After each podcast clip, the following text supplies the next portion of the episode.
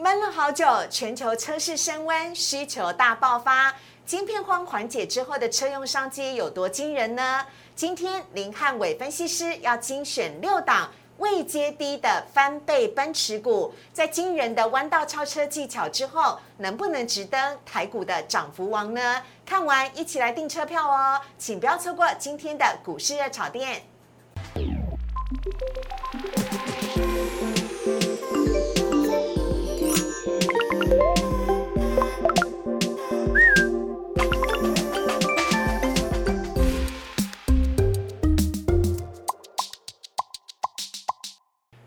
炒店标股在里面，大家好，我是主持人施伟。在今天节目当中，我们要来欢迎的是林汉伟分析师老师，你好。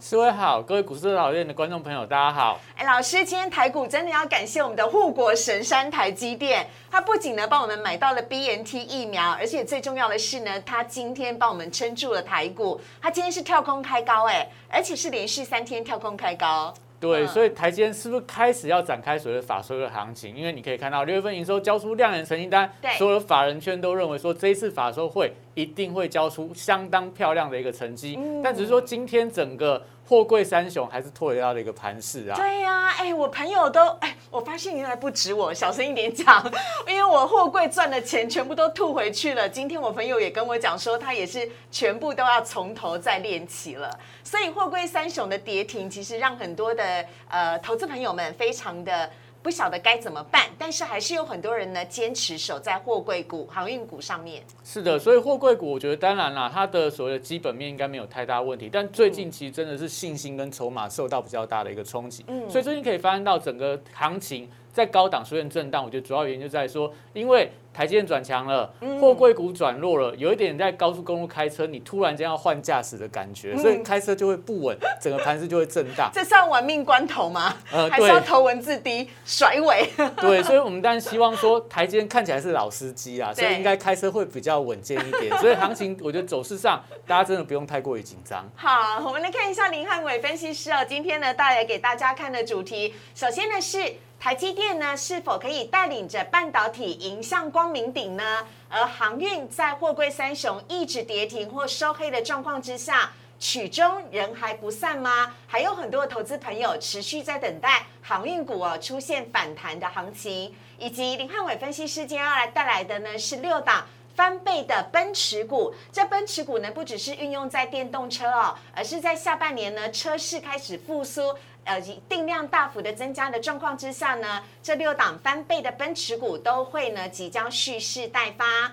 好，我们来看一下今天台股的部分。今天台股呢，在台积电呢一开盘的时候呢，就跳空开高，来到了六百一十三元。只可惜呢，在盘中货柜三雄万海、阳明跟长荣呢一路的震荡，以至于最后翻黑，最低呢曾经哦高低差高达了两百多点。最后呢，在尾盘的时候，台积电又拉了一把，所以最终呢，只下跌了一点七七点，跌幅是百分之零点零一，而收在了一万七千八百四十五点。可以看到呢，这已经是连续七根的黑 K 了，而成交量则是维持在五千七百三十三亿。购买指数的部分，另外看到是今天呢，也是下跌的，下跌了零点一二点，跌幅是百分之零点零六，成交量呢是一千一百三十二亿。另外看到三大法人买卖超的部分，今天三大法人买卖超呢合计是第三天的买超了，买超一百一十七亿，而其中呢只有外资是买超的，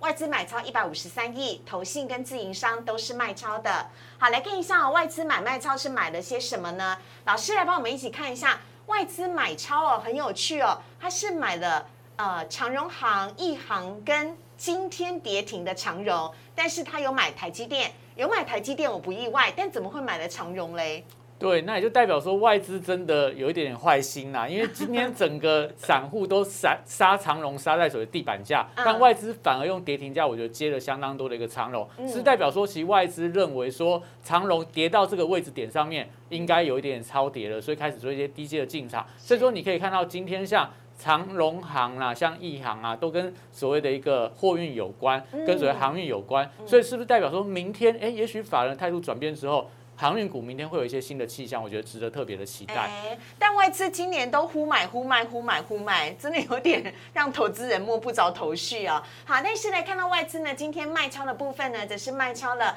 华邦电、群创、友达。哎，难怪群创、友达跟面板股哦，今天呢也是收黑的。另外看到投信买卖超的部分了，投信呢买超的部分一样一贯呢，这几天全部都是在买电子股。那投信呢已经投是呃连续买超了好几天的电子股了，所以投信买超的电子股呢，或许可以提供给听众朋友来做一个投资的参考标的哦。另外呢，来看到卖超的部分，一样是群创、友达以及呢航运股的部分，这也是今天盘面上面表现比较弱势的。好，要来请教一下呃林老师了。老师，这个怎么看待台积电呢？您刚刚有说到台积电明天法说会嘛，对不对？那接下来它的走势有没有可能会带动整个半导体族群一起向上来攻上万八？我觉得应该有这样一个机会存在啊，因为过去台积电关系就扮演所谓电子股的领头羊。当台积电先涨的时候，哎，大家都会说市场会说，哎，这个行情只涨台积电，其他股票都不涨。但台积电在高档休息之后，其他电子股会开始做一个跟上的动作。所以最近可以发现到，整个半导体族群从上游的所谓细晶圆到 IC 设计，一到晶圆代工，甚至说最近还扩散到封测，都代表说其实整个电子股的一个气势。慢慢在成型当中。那台积电但法说会，我认为说应该在这边还是有机会交出相当亮眼的一个成绩单。那会不会有更大的一个利多？但看呃明天的盘后，所谓法说会出来之后，外资给它的一个平等。重点在于说礼拜五台积电的股价会不会有法说会的利多行情，还是说法说会之后反而转弱，但会影响到整个大盘的关键。你可以看到大盘指数最近在高档，日 K 连七黑哦，大家看了，哎，这是在盘整吗？还是？那面临万八叫什么？静观情却哦。我觉得这两个都是关键的原因呐。但你看它盘整其实区间没有很大哦，盘整区间最近从这个上个礼拜大概是四百点的区间，到这个礼拜压缩到两百点的区间，是不是就跟我们所说的，在高速公路上面换手换司机，一开始开不稳，目前看起来有越来越稳的一个迹象，所以收敛到末端。另外。日 K 连七，它代表是一个密码，因为我们讲费波南西系数里面八根 K 棒会出现转折，所以明天假如再一根 K 棒的话，哎，是不是代表礼拜五可能就会转折往上？那也许台阶带动之后，哎，万八是不是又有机会重新再做一个挑战的动作？所以我觉得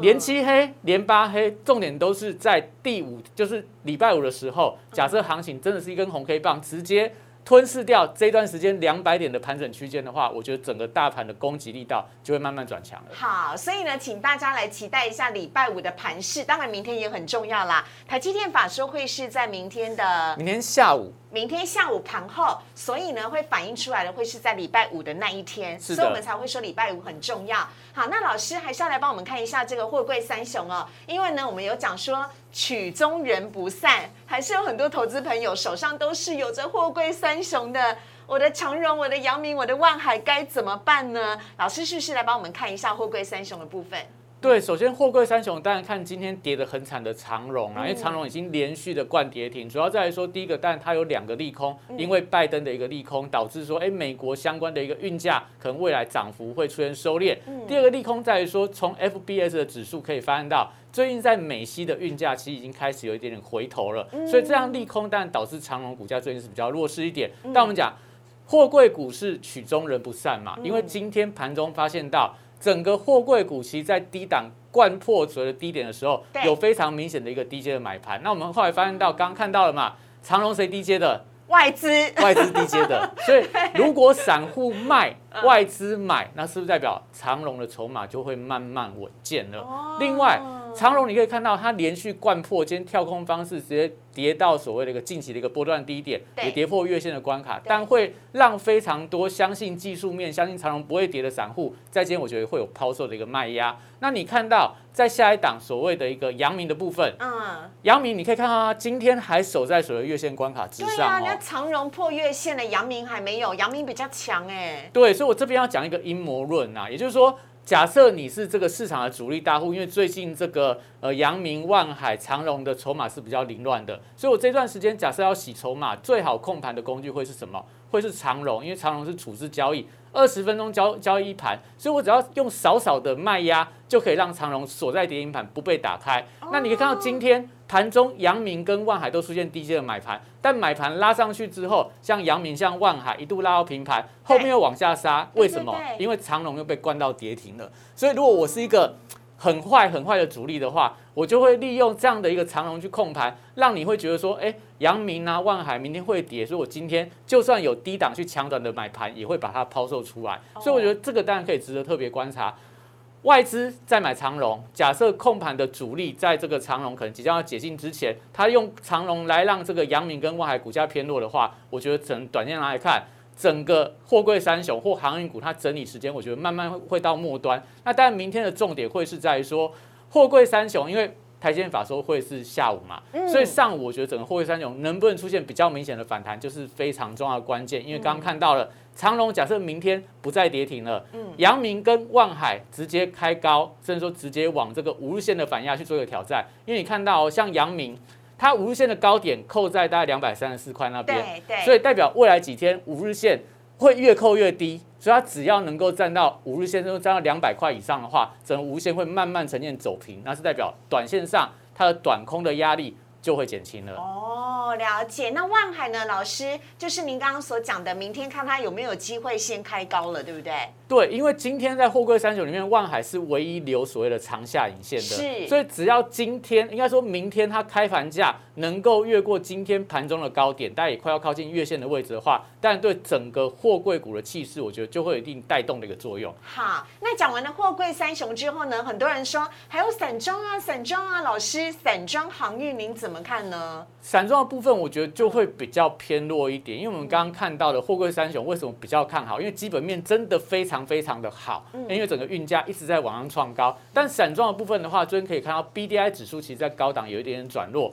那你看到像惠阳的部分的话，它跌破月线，今天是第二根，看起来是沿着五日线往下压。所以因为它基本面不好，加上说带头大哥。货柜三雄也出现转弱的话，我觉得但散装航运这边就要留意到，它也许股价会比较偏向弱势。什么时候能够反弹，你就看货柜三雄的股票什么时候能回稳，甚至说出现比较明显的弹升的话，哎，惠阳我觉得就有反弹的一个机会。老师的意思是小老弟要看大老哥的表态，对不对？对。大哥不表态，你说小弟怎么敢往前冲呢？小弟一般两个会躲在后面呢。那再看到四维行，其实走势上跟这个惠阳有一点类似，因为它也是高档日 K 连六黑的一个往下杀。它出关之后啊，完全没有出关行情。对，直直往下跌。是的，所以你可以发现到，其实也代表说，整个所谓的航运股的气势在转弱当中。因为过去航运股只要一出关就往上飙，但最近开始出关之后往下跌，所以代表人气，我觉得有点涣散，筹码面或技术面，甚至说基本面的条件开始有一点在转变当中了。OK，好，以上呢是我们今天解的大盘，希望呢让大家呢都可以对于今天大盘走势有更加清楚的了解。接下来来看到早市今天带来的主题，要来告诉大家了。这六档翻倍的汽车概念的相关的奔驰股，请你千万不要错过。我们先进一段广告，请上网搜寻股市热炒店，按赞、订阅、分享，开启小铃铛。哪些股票会涨？哪些股票会跌？独家标股在哪里？股市热炒店告诉你。来看到林汉伟分析师带给大家的主题，来看到今天要告诉大家的是。不管是电动车，还是传统的燃油车，甚至是油电混合车，今天老师都要告诉你哦。从二零二一年呢四月开始，车市开始大复苏之后，这几档的电动呃这几档的汽车概念股呢，都即将要开始蓄势待发了，请你千万不要错过，而且它的获利有可能会翻倍哦。这六档翻倍的奔驰股是哪六档呢？我们有请林汉伟分析师。对，其实目前来看的话，最近已经进入到美国的超级财报周。我们从美国超级财报就可以发现到，为什么我们会看好汽车类股在下半年。有非常大的一个爆发性，因为可以看到，从美国的财报，这是第二季的财报，因为现在才刚开始起跑，所以这些数字都所谓的预估值当中最上面的红色字有一个叫周期性工业，也就像所谓的一个像波音啊，像一些所谓汽车类股啊、工业类股啊，都是比较偏向周期性工业的一个股票，他们预估说。在第二季整个所谓的一个企业获利的中位数成长会来到四十个 percent 哦，哇，成长四成哦，很高。对，那第二名是非必需消费，就是说除了食衣住行你一定要买东西以外的话，像买汽车啊、买什么消费型电子、买笔电啊，这些都是所谓非必需消费。它在第二季的成长幅度也高达四成以上。那我们今天要讲的汽车，它是属于第一类的。呃，周期性的工业，另外一些相关的汽车电子的一个区块，它会列在非必须消费，所以它刚好双个双个产业都是看起来非常强劲的一个成长。劈腿跨领域，对，跨领域，两个都有的意思哈。对，好，这是呢从美股来看啊，从财报周当中呢可以看得出来，汽车的相关概念股呢，事实上在第二季当中表现就很亮眼了。下一页我们要来看到的是全球车市的复苏潮。是的，你可以。还记得的话，就是说去年从三月份开始，全球开始陆陆续开始出现封城，所以一旦封城之后，谁会去开车？嗯，所以那个时候你可以发现全球车速出现了比较明显的一个急动，那才有后面的一个故事，就是说我们今年的上半年听到什么半导体晶片、车用晶片的一个缺货潮，主要原因就是因为这些车厂它在下半年看到车市不好，它就不下订单。不下手的车用晶片的订单，所以到今年才发现到一颗晶片都拿不到，那就导致了说今年其实上半年车市销售量是不如预期的。那以这个基期来看的话，它是不是代表去年下半年的销售数是非常的难看？对。那我们一个非常简单的统计数字来说的话。今年的下半年，全球是不是开始疫苗开始普遍在做一个接种了？是，尤其像美国跟欧洲哦，非常明显，他们都已经出游去了。对他们接种率，大家都快要高达七成以上了。对，那甚至连台湾，其实在第三季可能到十月份的话，整个接种率也有机会上升到二十趴到三十个 percent。那也就代表说。越来越多人下半年准备要出去玩了，那出去玩你会需要什么？你不可能 对，你会需要车子。很多人其实上半年就先订车了，但是刚刚所提到的，因为所谓的车用电子需求大爆发，晶片荒在上半年很严重，所以很多人上半年订的车子到了现在还没办法拿到。但我们刚刚提到了嘛，既然大家现在都要买车，对，另外下半年来看的话，晶片荒有机会大幅度的一个缓解，因为你看到。联电也好，台积电也好，业绩都在大爆发，也代表说他们的出货越来越顺畅了。是。那再加上说，还有一个特别、非常、非常特别的一个题材，也就是说，今年整个车市大爆发之后，我反而比较看好是在车用零组件的一个商机。嗯。它因为具备比较大的一个想象，因为从这个礼拜开始，很多车用电子的股票都创波段新高。要不然就历史新高，但你看车子有那么多的一个零组件，没道理说你要用晶片，你不会用到其他的相关零组件。你要用到保险杆，你要用到座椅，你要用到刹车的一个来临片、连接器，用到感测器，通通都会用到。所以一台车就这么多的一个零组件，所以晶片卖得好，代表车子也卖得好。那这些股价在偏低的部分的话，我们今天六档股票，我觉得下半年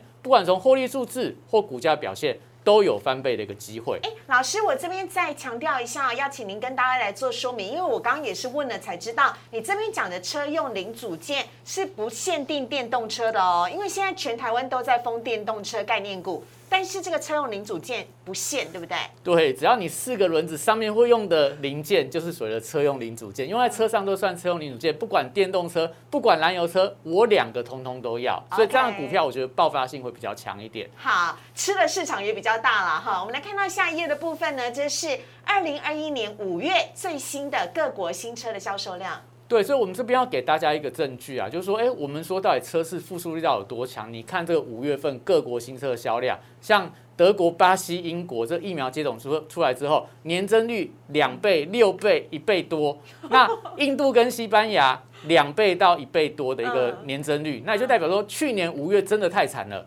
那去年六月、七月、八月。全球封城的数量更多，那就代表说，最少从六七八三个月来看的话，全球销量的倍增是肯定的。是，那这样的情况，那这些所谓的汽车零组件厂，它会不会有业绩的爆发性？我觉得就是一个非常强大的一个证据。那我们再往下一张来看，好，从这个全球汽车销量的一个走势图来看的话，我们刚刚提到的。二零二零年是这一段时间，你看那个图表里面，二零二零年就突然间矮了一个个子，就最中间那一个最短的那一个，对，突然间就缩下去了。对对对。因为刚刚讲的嘛，因为疫情嘛，你怎么样开车出去？但是这个趋势从二零二一年之后，整个车市又开始回到复苏的轨道。而且我讲这张图表的重点是什么？为什么我们那么看好这些汽车零组件、车用电子下半年的业绩跟股价的一个爆发？嗯，就是因为上半年缺晶片，交不了车，是，所以所有人订单你付了定金之后，你的车什么时候会拿到？年底呀，可能年底，嗯，对，有可能就是大概第四季或第三季之后，有些。这个车厂它晶片开始出货之后，它交车速度会变快，嗯，那也就代表说上半年他们的业绩还没有爆发，所有的车都挤在下半年才交，那下半年是不是业绩会很恐怖的往上走？是，而且它不是只有一年哦，你看它二零二一、二零二一直到二零二五年，其实整个车市的一个状况，我觉得都还是相当的一个乐观。那刚提到了，那到底晶片会不会来得及供应？你车子会不会出货很顺畅？对，我觉得这个是最重要的一个部分呢。哈，是的，你看到哦，这是二零二一到二零二二全球预计要盖的晶圆厂的数量。嗯，二零二一年中国要盖五座，台湾要盖六座，美国要盖四座。那也代表说，他们在今年像台积电，它的一个产能速度比较快的话，也许它下半年这些产线就慢慢可以做一个生产，那它就可以释放出来它多余的晶圆代工的产能，让二八寸纳米、让四十纳米这些车用晶片为处理器去做一个运用，那就代表晶片荒有可能会缓解，车子的出货速度会出现加速的一个现象，这样情况我们就会乐观去看待我们刚刚提到的。整个汽车零组件，整个车用电子，其业绩我觉得有非常非常大的一个想象空间。老师，可是现在才在盖晶圆厂，来得及提升产能吗？尤其是车用电子，您刚刚说需要的应该是成熟制成的二十八纳米的跟四十纳米、四十纳米的，来得及吗？来得及，因为他要把就是说我的可能七纳米啊、五纳米啊、三纳米啊移到所谓新盖的产线上面去。那我的旧产线是不是就可以去生产二八纳米、四十纳米？只要换一些所谓制程，就可以达到生产的一个效果。所以最近可以发现到，其实在台积电啊、联电都在做这样的一个制程的一个调整。所以从六月份开始，七月份开始，已经有很多的汽车大厂都说，哎。我慢慢已经收到我当初订的一个晶片，所以最近如果你在台湾有买车，或者说你朋友在国外有买车的话，会发现到新车交货的速度快速的一个上升哦。是，好，下一张呢是我觉得今天最有趣的一张，这是全球二手车市场火爆性的成长哦。对你看到，这是全球二手车市场它的每个月的一个成长的一个幅度。对，到了二零二一年的三月份，单月份成长六十一趴。四月份成长一百零九趴，五月份成长三十五趴。嗯，为什么是在三四五月份大幅度的成长？就是刚刚所提到的，你今年一月份订车的人，他车商会跟你讲说，不好意思，你可能等到九月，等到十二月才有车。那我就急着要用车，我怎么办？对，我只能够去买二手车。所以二手车市场就在三四五月份大幅度的爆发成长，也导致二手车的价格在这段时间有些地方。卖的比新车还要贵，都是因为整个市场供需出现的问题。那这个也是我们要带给大家，为什么我们非常看好车用零组件的一个爆发点？嗯，就是因为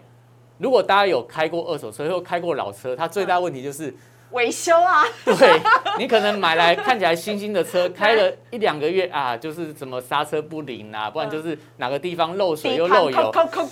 对，有异音慢慢出来了，所以这时候就要怎样？就要开始维修了。所以。当你今年的上半年卖了一大堆二手车，代表下半年一大堆二手车都等着要维修，那时候就需要我们的汽车零组件了哈。所以老师呢，精选的下面这几档呢，是不管新车、二手车、电动车、燃油车，所有的车子只要有四个轮子的，都会需要用到他们的这六档的精选概念股。有请老师来跟大家分享。对，所以，我们通通都要吃到的才是好的一个标的嘛。那当然，第一档可以看到，像在一五三六的和大，它做的是变速箱的齿轮，过去归类在所谓 Tesla 的一个概念股，但这几年其实很多车厂都用它变速箱的一个零组件。那你可以看到，它今年但六月份营收稍微掉下来，但它六月份累计的营收年增率已经成长到四十八趴了，是不是呼应我们了？上半年车市没有那么好的时候，它的营收就已经成长快要五十个 percent 了，所以它第一季 EPS 虽然是有零点二块，但是去年一点一二块来看的话，今年我觉得赚赢去年应该没有太大的一个问题。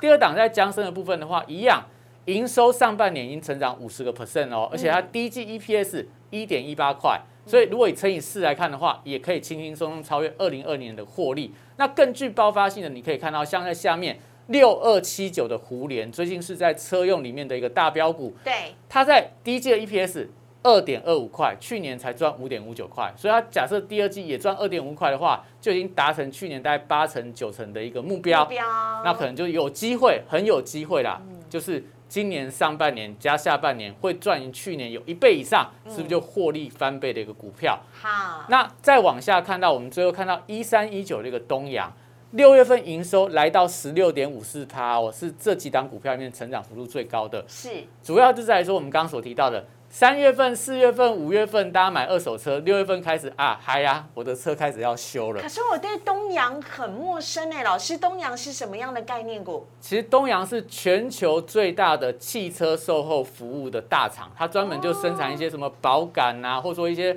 坐垫啊，或者说像是车门这些的构件。那当你发现到啊，你弄丢派起啊啦，啊这个车子外观不好的话，K 掉，你就需要跟东阳去采购它的一个零组件。那哦它为什么在今年股价比较低迷？就是因为今年的第二季塞柜的问题，所以它营收没有爆发出来。但我们讲，假设下半年需求很好，那下半年货运又开始顺畅的话，我觉得它反而有相当大的爆点。你看第一季赚零点四二块，嗯，换算成一整年来看的话，我觉得轻轻松松超越二零二年的成绩单，应该可以乐观来期待。好的，这几档呢股票啊，包含了和大、江生、以盛 KY，还有胡联、同志跟东阳。我们赶快来看一下它的 K 线图，请老师来帮我们快速做一下解析。首先呢是和大，对和大部分的话，但我觉得最近股价有一点点往下掉了。我觉得有一部分是因为它比较倒霉一点，它跟特斯拉扯上边，所以特斯拉最近股价很弱的时候，核大股价就表现比较弱一点。但你可以看到哦，它目前的一个位阶大概回到所谓季线的一个关卡。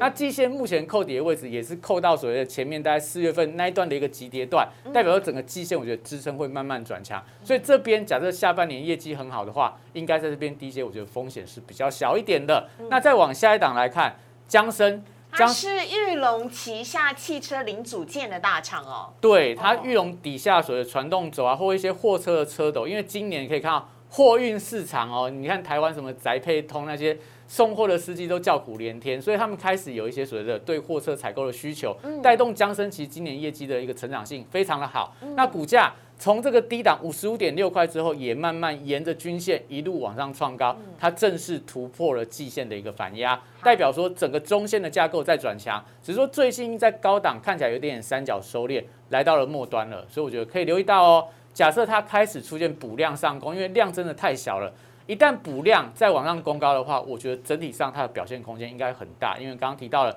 业绩下半年会很好。即将三角收敛要表态了哈，下一档呢是洪家军的概念股以盛 KY，以盛 K Y 的部分，但走势最近也稍微比较弱一点，因为今天是跌破了这个月线的一个支撑，但还守在季线之上。最近来看的话，你可以看到它高档回跌是不是量缩？所以只要是一个高档回跌量缩的股票破月线，我觉得最早先看它反弹。那刚刚提到了，它不管电动车，不管是在整车的一个机呃机壳机车壳车件的一个部分的话，都是它业务的一个来源。那但以这样的情况来看，我觉得未来也是可以留意到，它除了有所谓的一个汽车市场的加持，也不要忘了洪家军、红海集团。往往在第四季开始都会非常的一个活泼，所以电动车大联盟，我觉得这个题材对他来讲是有加分的一个效果的。好，下一档也算是呃是最近很红的连接器的胡联，是胡联，你看到股价基本上来看的话，如果你买到胡联跟买到航运股，最近的心情应该是完全不一样。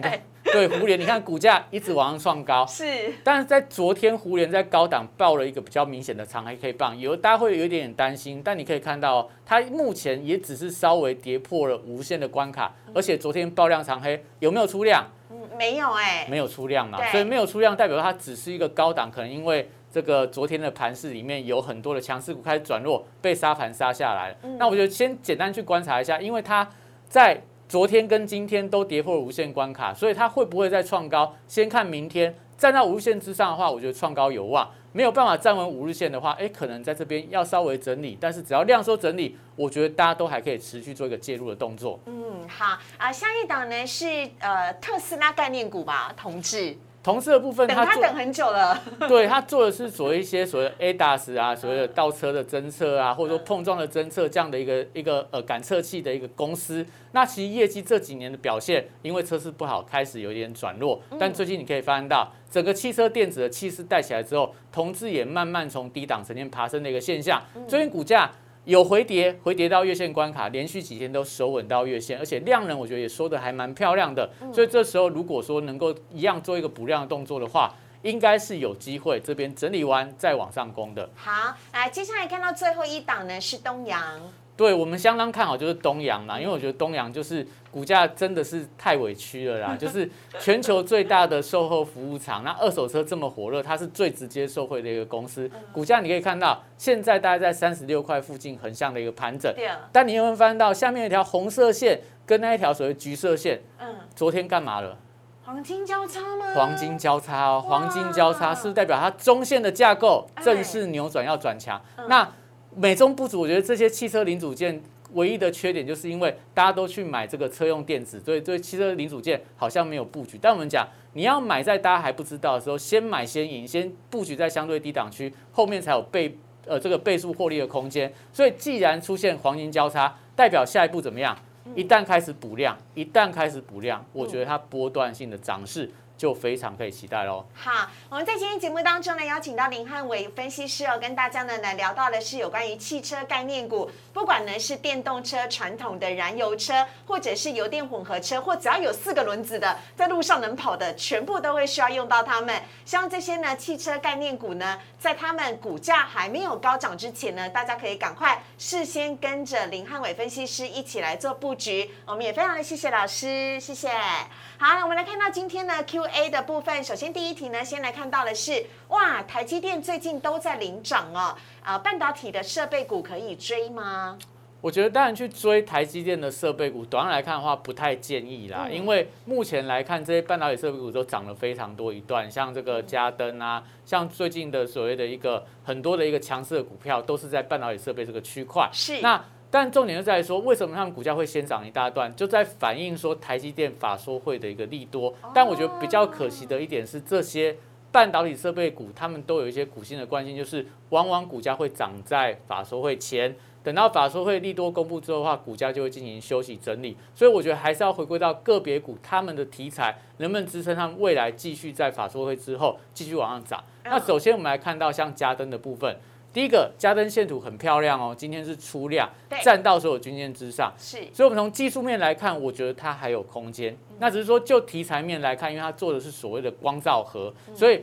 假设台积电的一个资本支出，大家市场都已经有预期，应该会小幅度增加，但增加幅度可能不会太大，所以可能就观察一下它法说会之后，就礼拜五那一天的一个走势，嗯，不要开高走低，甚至说继续沿着每天能够维持一个。价格越过昨天的高点，这样一个多方惯性继续的话，我觉得它还有补涨的空间，因为离前坡高点还有一定的空间存在。先看它跌升反弹去挑战前高。那下一档看到在万润的部分，它走势就相当的一个强，屡创新高。对，为什么万润比较强？因为我们刚刚讲嘉登它是旧的台积电的半导体设备股，因为光照和这个题材大概已经讲了四五年以上了。但万润它是新的半导体设备股，所以它的题材或它的续航力道，我觉得看起来是比较强一点，因为它做的是五纳米跟三纳米的一个设备的一个导入，但就刚好是台积电现在建厂主要的一个标的，所以当然你可以看到股价反而在最近看起来要往前波高点做个挑战，而且是连续三根的带量的上攻，所以我觉得可以去观察一下，